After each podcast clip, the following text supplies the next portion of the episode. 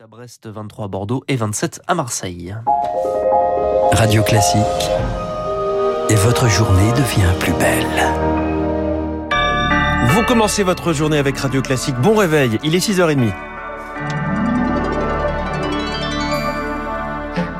La matinale de Radio Classique avec François Geffrier. Charles Bonner à la une ce matin, Emmanuel Macron s'engage dans la campagne pour les législatives. En déplacement hier en Seine-Saint-Denis, le président venu parler de sport déclenche les coups envers la NUP, l'alliance de gauche menée par Jean-Luc Mélenchon, porteur d'un projet néfaste selon lui.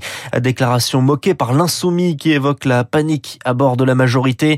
Aujourd'hui, Emmanuel Macron se rend dans le Tarn, à Gaillac. Sur place, il vient parler de sécurité dans le monde rural avec la création de 200 nouvelles brigades de gendarmerie à venir, Augustin Lefebvre. Depuis presque dix ans, la situation se dégrade un peu plus chaque année en zone rurale. Dans le Tarn, on recense 10% de violences volontaires supplémentaires entre 2021 et 2020. Pour faire face à la situation, le président devrait annoncer le déploiement de trois nouvelles brigades de gendarmerie une nécessité pour Guillaume Fard, chercheur spécialiste des questions de sécurité. Si vous composez le 17 et que les patrouilles disponibles sont à l'opposé du département ou à plusieurs dizaines de kilomètres, vous pouvez vous sentir en danger, en difficulté, et donc il faut resserrer ce maillage. Ces brigades de gendarmerie supplémentaires font partie d'un grand projet de loi pour la sécurité. Il faut donc que le président obtienne une majorité à l'Assemblée pour que cela se concrétise. Personne n'est dupe, prévient Michel Fournier, le président de l'Association des maires ruraux de France. Pour lui, l'insécurité est loin d'être le seul défi des territoires ruraux. Une des priorités qui sont les plus importantes aujourd'hui, c'est la sécurité médicale. L'espérance de vie dans le milieu rural est deux ans inférieure au milieu urbain. Ben ça, c'est une vraie insécurité. Contrairement aux statistiques de la violence, celles du nombre de médecins ont chuté en 10 ans dans le Tarn, 13% de généralistes et de spécialistes en moins. Les habitants ont déjà prévu d'interpeller le président sur ce sujet cet après-midi. Et des réponses sur la santé, justement, le gouvernement a commencé à en présenter alors que les soignants faisaient grève ce mercredi et qu'une mission flash commandée par Emmanuel Macron doit rendre ses conclusions d'ici fin juin. 120 services d'urgence limitent leur activité actuellement faute de personnel. Et hier, la ministre de la Santé, Brigitte Bourguignon, s'est présentée au Congrès des urgences de France, Charles Ducrot, avec de premières annonces.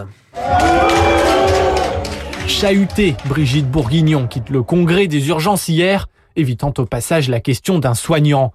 La ministre de la Santé a posé sur la table une série de propositions et certaines ne sont pas sans rappeler la gestion de crise du Covid. Le personnel soignant retraité volontaire pour revenir pour accumuler emploi et pension de retraite. Les étudiants infirmiers, s'ils le veulent, plongeront dans le grand bain exceptionnellement avant même l'obtention de leur diplôme. Pas un mot sur la revalorisation des salaires que réclament les soignants agacement dans l'assistance venue l'écouter. En revanche, les heures supplémentaires seront payées double. Brigitte Bourguignon y tient. D'autres annonces viendront, promet la ministre, mais elle prévient. L'été sera difficile. Un été difficile, le constat est partagé, même annoncé par les soignants qui en attendent plus de la ministre Marie-Pierre Martin et la coprésidente du collectif Interurgence. Aujourd'hui, on est encore à trouver des solutions tampons, à mettre des pansements sur des jambes de bois alors que c'est une situation qu'on dénonce depuis maintenant trois ans. Donc ça fait trois ans qu'on dit que c'est compliqué, et ça fait trois ans qu'on sort des, plans de crise sur plans de crise sur plans de crise. On en a marre de maltraiter nos patients, de pas faire des soins comme on aimerait les faire, et d'avoir une, une cadence imposée, et d'avoir un, toujours euh, des réflexions économiques, et de continuer dans ce déni ça n'aide personne et certainement pas les patients. Et la ministre de la Santé mobilise aussi les agences régionales de santé à sommet de mieux coordonner hôpitaux publics, cliniques privées et professionnels libéraux. Le siège du gestionnaire d'EHPAD Orpea perquisitionné hier. Une perquisition menée également dans les directions régionales du groupe par 200 gendarmes dans le cadre de l'enquête sur des soupçons de maltraitance et d'infractions financières de potentiels agissements dénoncés dans un livre enquête mandaté par le groupe Orpea. Un audit externe confirme bien des comportements fautifs et des dysfonctionnements sur l'usage de fonds publics. La famille de la passagère tuée samedi à Paris, visée par des tirs de policiers après un refus d'obtempérer, porte plainte. Une première fois contre le conducteur responsable de cette mort, selon leur avocate. Une autre plainte contre X sera déposée visant les policiers. La gestion du maintien de l'ordre en question, le préfet de police de Paris est auditionné ce matin à 10h par le Sénat. Didier Lallemand doit revenir sur la gestion chaotique des supporters au Stade de France pour la finale de la Ligue des Champions. Les autorités autorités incriminent les supporters britanniques sans ou avec de faux billets. Le maire de Liverpool, Steve Rotherham, sera également entendu à 16h, tout comme les responsables de la Fédération française de football. Le Parlement européen enterre la voiture thermique. À partir de 2035, vous pourrez toujours en posséder une, mais la vente sera interdite. Mesure intégrée au paquet climat débattu hier à Strasbourg.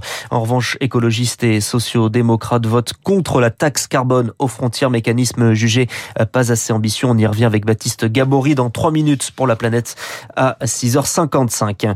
La Russie veut faire preuve de bonne volonté et se dit prête à garantir la sécurité des navires céréaliers en partance d'Ukraine. Déclaration du ministre des Affaires étrangères, Sergei Lavrov. Il est en, Turquie actuellement pour organiser cette opération de couloir naval. Mais au-delà des mots, les actes, rien n'a été réellement décidé, ce qui renforce la méfiance de l'Ukraine.